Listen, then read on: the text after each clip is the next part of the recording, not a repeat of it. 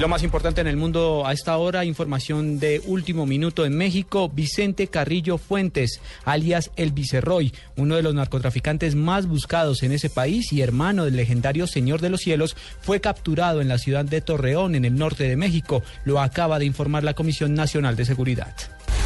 3 de la tarde, 38 minutos.